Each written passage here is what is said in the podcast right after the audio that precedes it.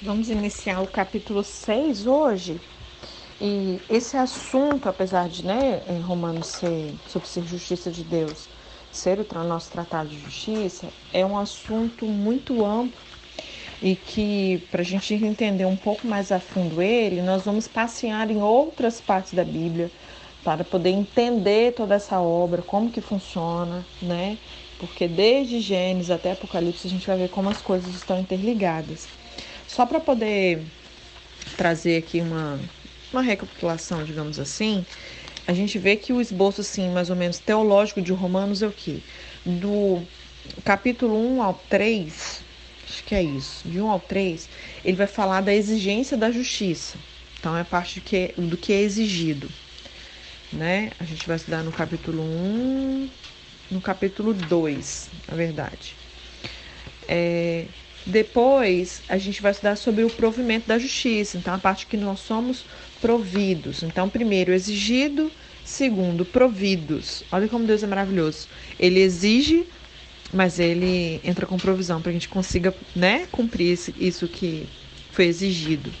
Depois, a justiça é partilhada, então a gente vê sobre o partilhado. Depois, fala sobre a justiça comprovada. E depois, para finalizar o livro, a justiça praticada.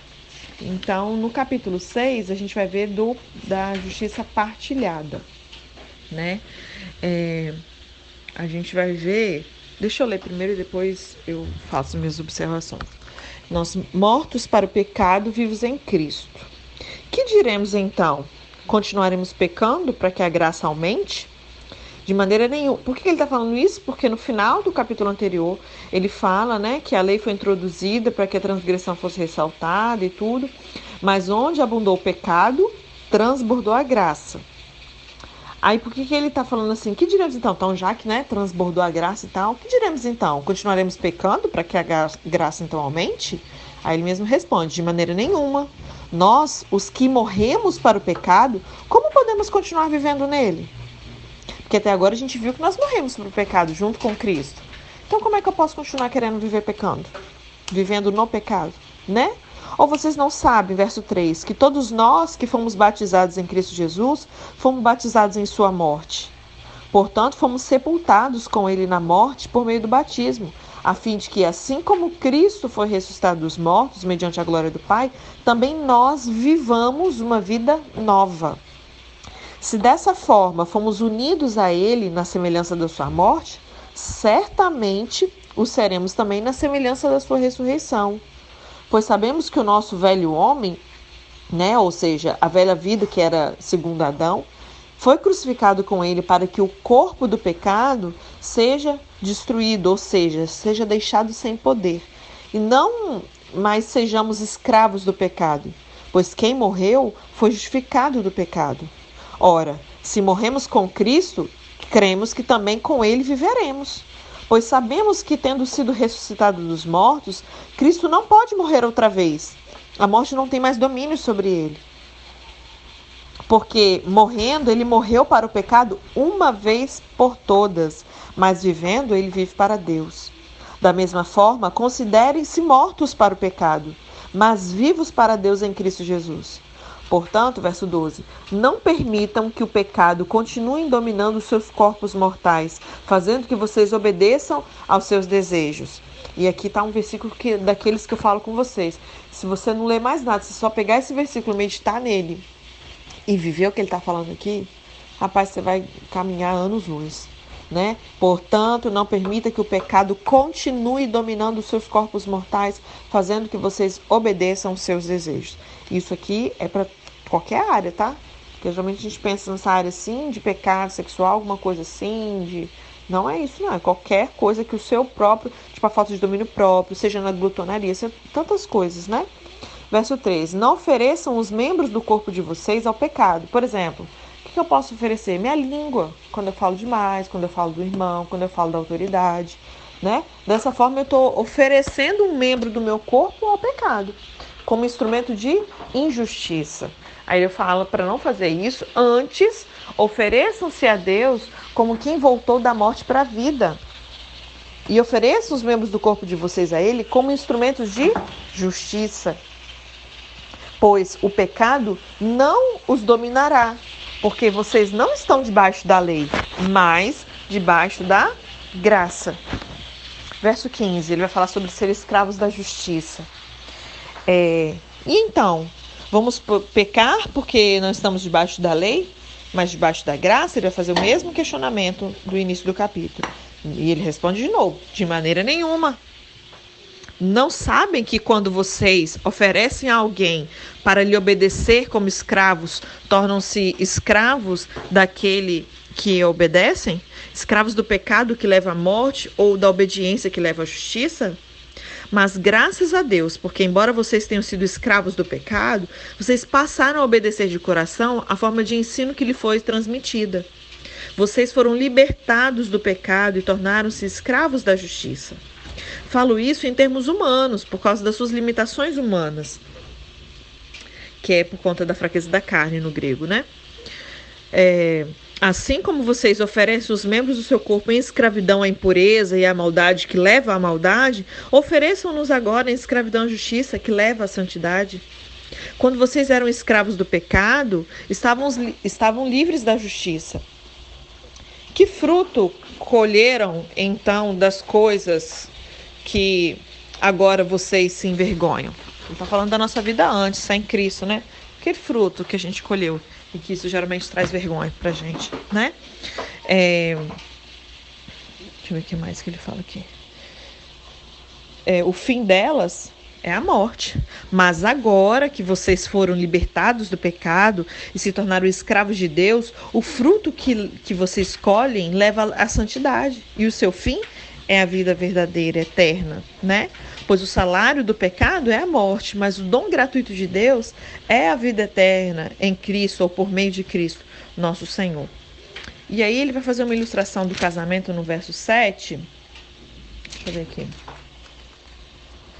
Deixa eu só revisar isso aqui com vocês. Então a gente viu que o que nesse capítulo 6? Paulo declara que Deus concede créditos de justiça àquele que crê nele. A gente aprendeu isso lá em Romanos 4.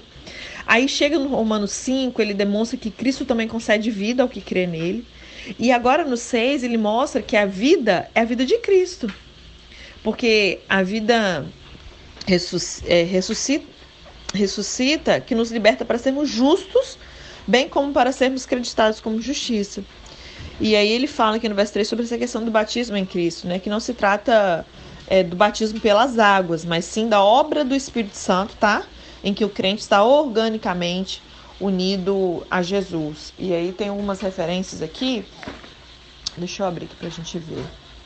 É, primeiro Coríntios 12, verso 13, diz assim: Pois em um só corpo todos nós somos batizados é, em um único Espírito, quer judeus, quer gregos, quer escravos, quer livres, e a todos nós foi dado de beber de um único Espírito. Então, ele está se referindo a isso. Efésios 4, vamos ver o que Efésios 4 nos diz. Efésios 4.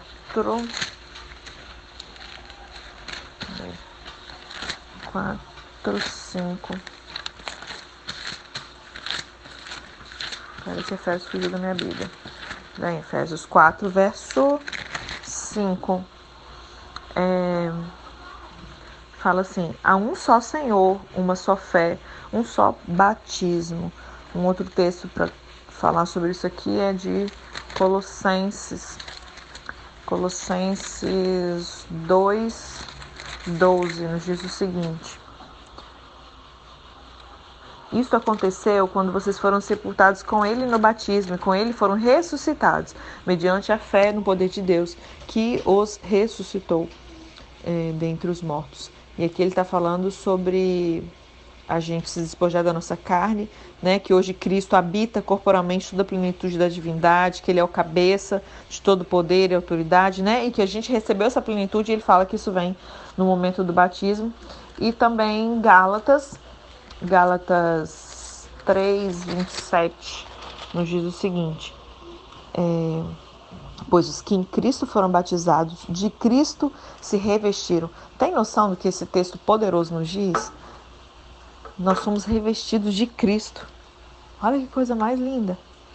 É, e essa ação de Deus nos associa a Jesus de maneira tão completa que a sua morte e ressurreição se transforma em nossa própria morte e ressurreição. E a analogia mais aproximada que pode ser observada na legislação, né, que rege o pacto matrimonial civil de alguns países, é a mesma coisa, que quando o marido e a mulher estão unidos, os bens de cada um passam a pertencer ao casal, né? E o marido pode ter adquirido riqueza que for, mas ainda através da união matrimonial, a esposa compartilha de tudo. E, semelhantemente, através da nossa união com Cristo, nós partilhamos de tudo que pertence a Ele, inclusive o poder de viver uma nova vida, né?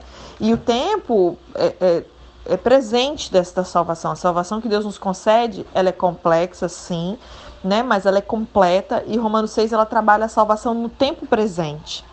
Que nós estamos salvos, estamos salvos por Cristo, na medida em que Ele nos liberta dos grilhões do pecado e nos capacita a viver uma vida justa, né? É, vimos no verso 6 com relação a servindo a fraqueza, que a tendência do pecado é inerente sim à personalidade humana, até mesmo após a conversão, né? Pois a gente vai sentir o impulso, mas não temos que optar pelo pecado. A nossa natureza pecaminosa não tem mais essa capacidade de nos dominar. Não, gente, nós somos indisculpáveis nisso. Muito embora a gente tenha a liberdade de escolha e possamos optar pelo pecado, se assim a gente né, desejar, é, a gente não pode dizer, ah, não pude fazer nada. Não, né? As boas novas do Evangelho são, são quais? É que você é capaz de fazer a opção correta. Porque Cristo nos salva do poder do pecado. E a gente vê o papel da fé, né? Que Romanos 6 ela apresenta verdades básicas que servem de fundamento para viver essa vida cristã, né? Nos mostra que é, o que estamos fazendo com base nessas verdades. A chave da salvação aqui, bem como no passado, é a fé biblicamente verdadeira. Esse tipo de fé depende da realidade da nossa morte em Cristo, né? Que a escolha que fazemos é de rejeição ao pecado e de praticar a justiça. Essa nossa dependência da união em Cristo não cria essa unidade com Cristo, porque ela já existe. Né? A dependência dessa união com Cristo nos capacita a experimentar essa união em nossas vidas no dia a dia. E aí ele finaliza falando sobre a gente escolher a quem servir. A vida é feita de escolhas e decisões diárias, né? É, também há escolhas básicas com relação ao seu estilo de vida, por exemplo, que cada um de nós deve adotar. E Paulo nos pede para a gente refletir e optar agora mesmo por um estilo de vida. Que podemos seguir os nossos desejos humanos, pecaminosos, e ver uma vida marcada por morte, né? Que isso caracteriza uma pessoa que seria não salva.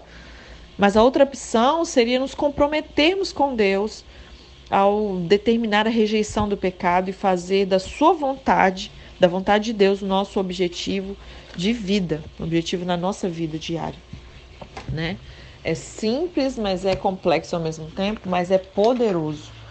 Amém? É, vou deixar o capítulo 7 para amanhã. Eu vou trazer agora um pouco mais de informação sobre essa questão, dando continuidade do que a gente estava estudando nos primeiros dias, dando aquela base toda. Vimos o que era justiça, o que é ser justificado, o que é ser justiça de Deus. Né? Vimos a importância da gente estudar e compreender a justiça.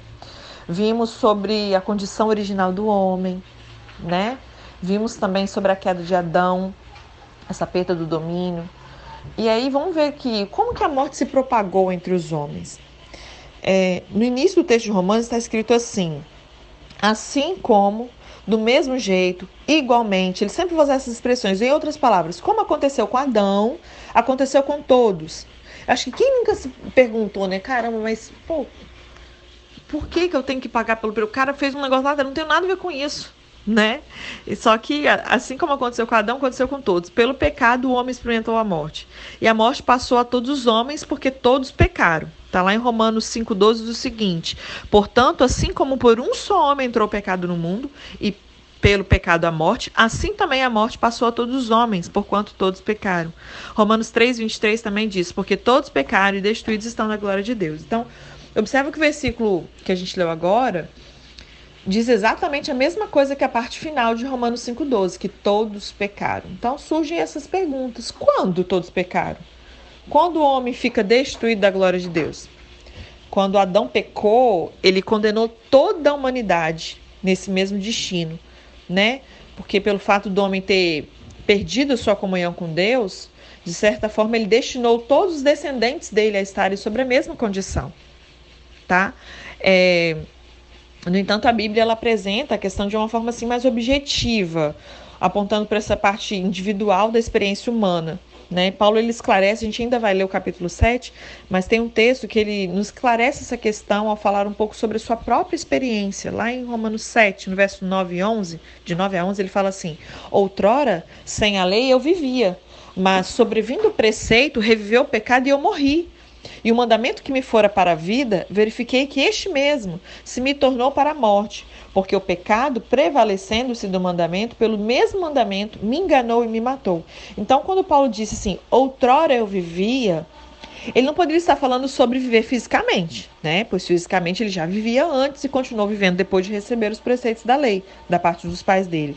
Ele estava falando sobre vida e morte espiritual, quando ele disse eu vivia, ele se refere à vida espiritual que ele possuía no seu espírito ainda criança, antes de receber os preceitos da lei e cometer o primeiro pecado. E no versículo 11 ele conclui: O pecado me matou. No versículo 13 ele repete: O pecado causou minha morte. Isso mostra que a criança não nasce morta espiritualmente, amém? Mas morre no momento em que comete o seu primeiro pecado. E se os pais gerassem o espírito da criança, que é de nascer, os filhos de pais crentes até poderiam nascer em comunhão espiritual com Deus, né? Já que os filhos de pais incrédulos também nasceriam espiritualmente mortos. E assim a declaração de Jesus, que das crianças reino dos céus, se aplicaria somente aos filhos dos crentes. Então toda criança, filho mesmo, filho de ímpio, já nasce salvo, sem pecado. Amém? Ele, ele vai se tornar morto espiritualmente a partir do momento que essa criança cometer o seu primeiro pecado, né? Mas a verdade é que Deus é o pai dos espíritos, pois o corpo vem dos pais da terra, né? Mas o espírito é que vem de Deus. E quando Jesus ensinou que é preciso, entre aspas, nascer de novo, ele se referia a esse segundo nascimento espiritual. Amém? O homem nasce uma primeira vez espiritualmente vivo. Eu nunca tinha parado para pensar nisso, tipo assim, o nascer de novo. Tanto que Nicodemos deu um, um pano na cabeça dele e pensou, como assim eu vou nascer de novo? Porque ele estava pensando no natural. Então vamos pensar no natural. Nasci da barriga da minha mãe, nascer de novo fisicamente, eu teria que sair, vir da barriga da minha mãe de novo. Só que como que Deus vira e fala? Jesus vira e fala que é nascer, nascer de novo no Espírito. Quer dizer que eu já tinha nascido no Espírito uma vez, né? Porque quando eu nasci, eu nasci já um nascimento espiritual. Meu espírito nasceu junto com a minha carne. Então, o homem nasce uma primeira vez espiritualmente vivo. Quando ele peca, ele morre espiritualmente, passando então a ter essa necessidade de nascer de novo no seu espírito. Tá bom? É, outro vers outros versículos que corroboram essa mesma verdade, essa questão das contaminações do mundo. Né? 2 Pedro 2,20 diz: Portanto, se depois de terem escapado das contaminações do mundo, mediante o conhecimento do Senhor e Salvador Jesus Cristo, se deixam enredar de novo e são vencidos, tornou-se o seu último estado pior do que o primeiro. Está falando que não poderia ter contaminado homens impuros, pois o que está sujo não pode ser contaminado com um pouco mais de sujeira, né? A contaminação é a penetração de algo impuro para dentro de algo puro. Então, um copo com lama, por exemplo, não poderia ser contaminado por meio de gotas de lama que caísse nele, porque ele já estaria, né? A lama não contaminaria a lama, porque é uma substância da mesma natureza. Então, o texto bíblico em questão está falando sobre cristãos que escaparam das contaminações quando eles receberam Jesus e mostra também que é possível que um cristão que já escapou dessas contaminações do mundo se envolva novamente sendo contaminado mais uma vez. Esses dois períodos relacionados à contaminação mencionados pelo texto se referem ao período após o nascimento do indivíduo e ao período da sua vida depois de haver nascido de novo. Nas duas ocasiões, as pessoas estão em estado de pureza espiritual, correndo risco dessa contaminação espiritual. Ao nascer, quando criança, né? Então ele nasce puro, mas ele está ali correndo risco de ser contaminado espiritualmente assim no momento que ele pecar. E depois de nascer de novo como cristão, né? É...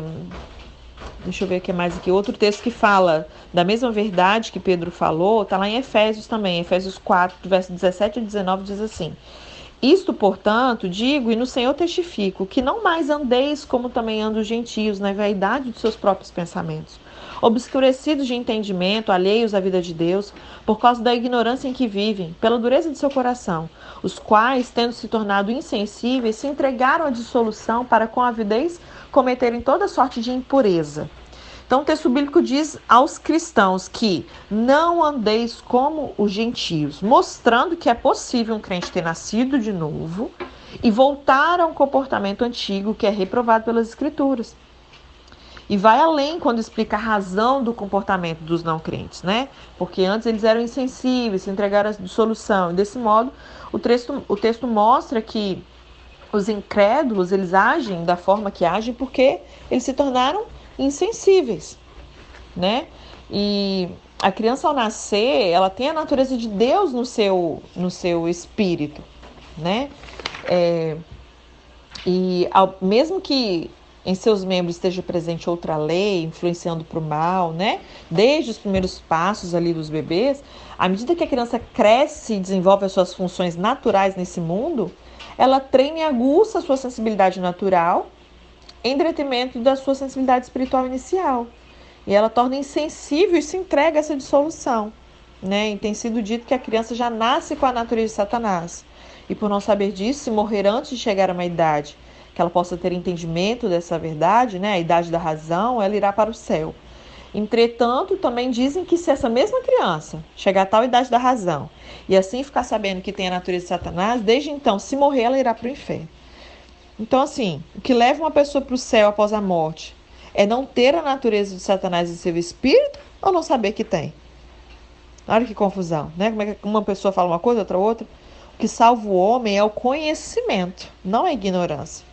Então, resumindo, o ser humano, quando ele nasce, ele tem a vida e a natureza de Deus no seu espírito, mas sem a palavra de Deus fluindo livremente nele, como era a vontade de Deus lá no plano original que nós vimos, inevitavelmente ele vai chegar um momento em que o desejo da carne, o pecado, vai ser mais forte e vai prevalecer. E finalmente ele vai pecar e vai perder a vida de Deus que estava ali quando ele nasceu. E enquanto ele cresce nesse mundo, onde Satanás é o Deus desse mundo, né? A sua insensibilidade espiritual vai aumentar cada vez mais fazendo com que ele se entregue de solução para cometer toda sorte de impureza, conforme a gente leu, né? tendo essa necessidade de nascer de novo espiritualmente para voltar a ter essa comunhão com Deus. Então, a gente vai vendo que existe uma necessidade de justiça. Vimos que o homem foi criado em perfeita harmonia com Deus na criação, isto é, em justiça porém pecou e por essa razão deixou de ser justo. Ele foi separado da vida de Deus pelo pecado, né? E portanto estava agora maculado por ele em estado de injustiça. Né, mostrando assim, figurativamente que o homem tentou resolver esse problema de justiça com as folhas de figueira ali, mas é óbvio que não foi aceito, né? Porque Deus ele tinha estabelecido a sua própria justiça. E aí animais inocentes foram sacrificados para cobrir a vergonha do homem e da mulher, como demonstração de bondade de Deus, a gente vê ali em Gênesis 3, 21.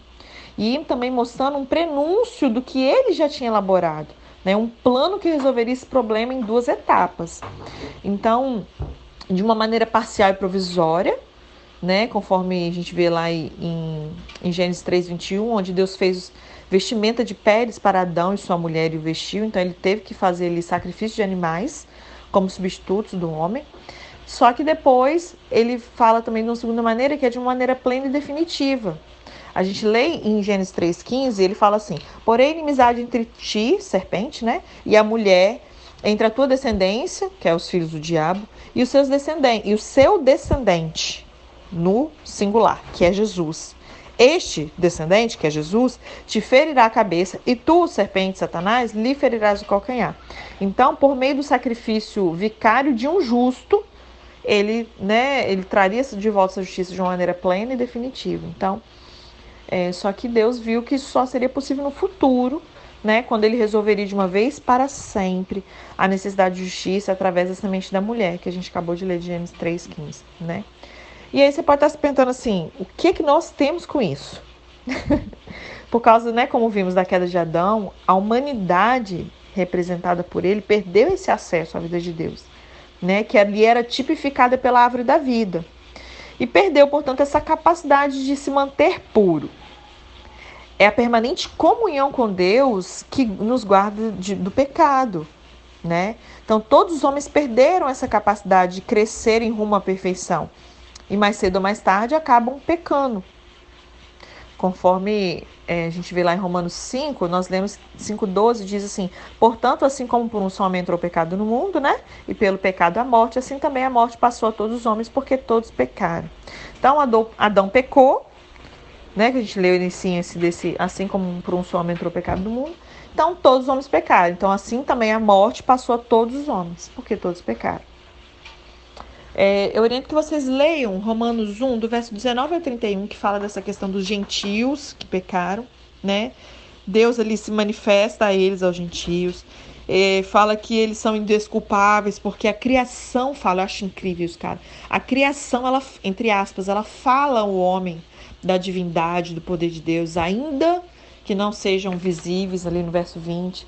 Que mesmo tendo conhecimento de Deus, eles decidiram não reconhecer, né? Porque suas mentes e corações estavam em trevas. Fala da cegueira espiritual que os conduziu à idolatria. A idolatria conduziu à corrupção moral, enfim. E aí, depois a gente vê também com relação aos judeus, que os judeus também pecaram. Então, né, não tem essa história de que, ah, porque era gentil. A gente vê essa diferenciação por conta da escolha de Deus desse povo para ele, né? E aí, no segundo capítulo de Romanos, o que, que a gente viu? Que Paulo ele defende o pensamento de que Deus não faz acepção de pessoas, lembra? Né? Então, tanto gentil como judeu, ele vai ter que prestar conta dos pecados que cometeram, né? Então, a circuncisão do judeu não distingue dele no juízo, né? Porque ele até fala que agora a questão é no espírito, não é na carne mais. E aí ele conclui lá em Romanos 3, 23, dizendo que todos pecaram e carecem da glória de Deus. Portanto, né? Essa necessidade, todos têm que ser justificados. Essa necessidade de justiça surgiu com essa queda, né? E essa necessidade de justiça, Jesus chama isso de fome e sede de justiça, que ele mesmo prometeu saciar. A gente vê isso lá em Mateus 5,6, a gente vê Jesus falando isso em João 4, verso 13 e 14, e também vemos lá em Salmos 89, 14. João 6, 32 e 35 também vai falar sobre esse assunto, né? E é havendo o, peca... o homem pecado, Deus, portanto, tinha que lidar com isso de uma forma resolver essa questão, sem ele negar a si mesmo, né? Sem negar a sua natureza que é santa e justa.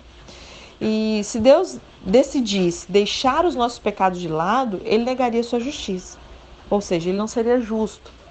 No entanto, se Deus simplesmente julgasse o nosso pecado, poderíamos acusá-lo acusá-lo de não nos amar, Porém, Deus é amor e é justiça. E aí, por essa razão, ele elaborou esse plano de redenção incrível para a humanidade e enviou essa provisão para a nossa fome e nossa sede de justiça, que é Jesus. Jesus é o pão que desceu do céu para dar vida ao mundo. A provisão do Pai para nos colocar de volta na posição de justiça de Deus. Né? Como fomos a Jesus e cremos nele, nós somos saciados da nossa fome e dessa nossa sede nós temos essa justiça restaurada. Amém? Então, de conhecimento hoje chega, né? Amanhã, além de a gente ler o capítulo 7, a gente vai falar sobre a justiça no Antigo Testamento, essa questão dos sacrifícios, né? Que prefiguravam Cristo. Como eu falei, eh, como o Romanos ele trata sobre justiça de Deus, a gente vai ter muito conteúdo acrescentado à nossa leitura bíblica para entender mais a fundo um pouquinho essa, essa questão. Porque às vezes a gente lê em Romanos uma determinada frase, determinado versículo, mas se você não tivesse todo esse ensino por trás que eu estou te passando aqui, o seu entendimento vai ficar limitado. Então, quando a gente entende né, sobre o sacrifício que prefigura, mas entender mais a fundo, com uma nova revelação, com uma revelação assim limpinha do Senhor, a gente consegue viver de uma maneira mais adequada à palavra, né? É, a gente vai ver ali com relação, por exemplo, à maldição da lei. Então, né, vimos lá uma vez em Gálatas 3 que fala sobre isso, que é maldito todo aquele que for pendurado no madeiro. Tá, Maíra, mas e aí? E aí que nós estamos vivendo coisas que ele já nos redimiu. E aí, como é que fica? Então eu acho que esse conhecimento vai trazer libertação para nós, para a gente não aceitar viver algo que Jesus falou, olha, já resolvi isso aqui, isso aqui não é para você mais, né? E por um outro lado também saber o que é para nós para que a gente possa viver. Amém? Deus abençoe, viu?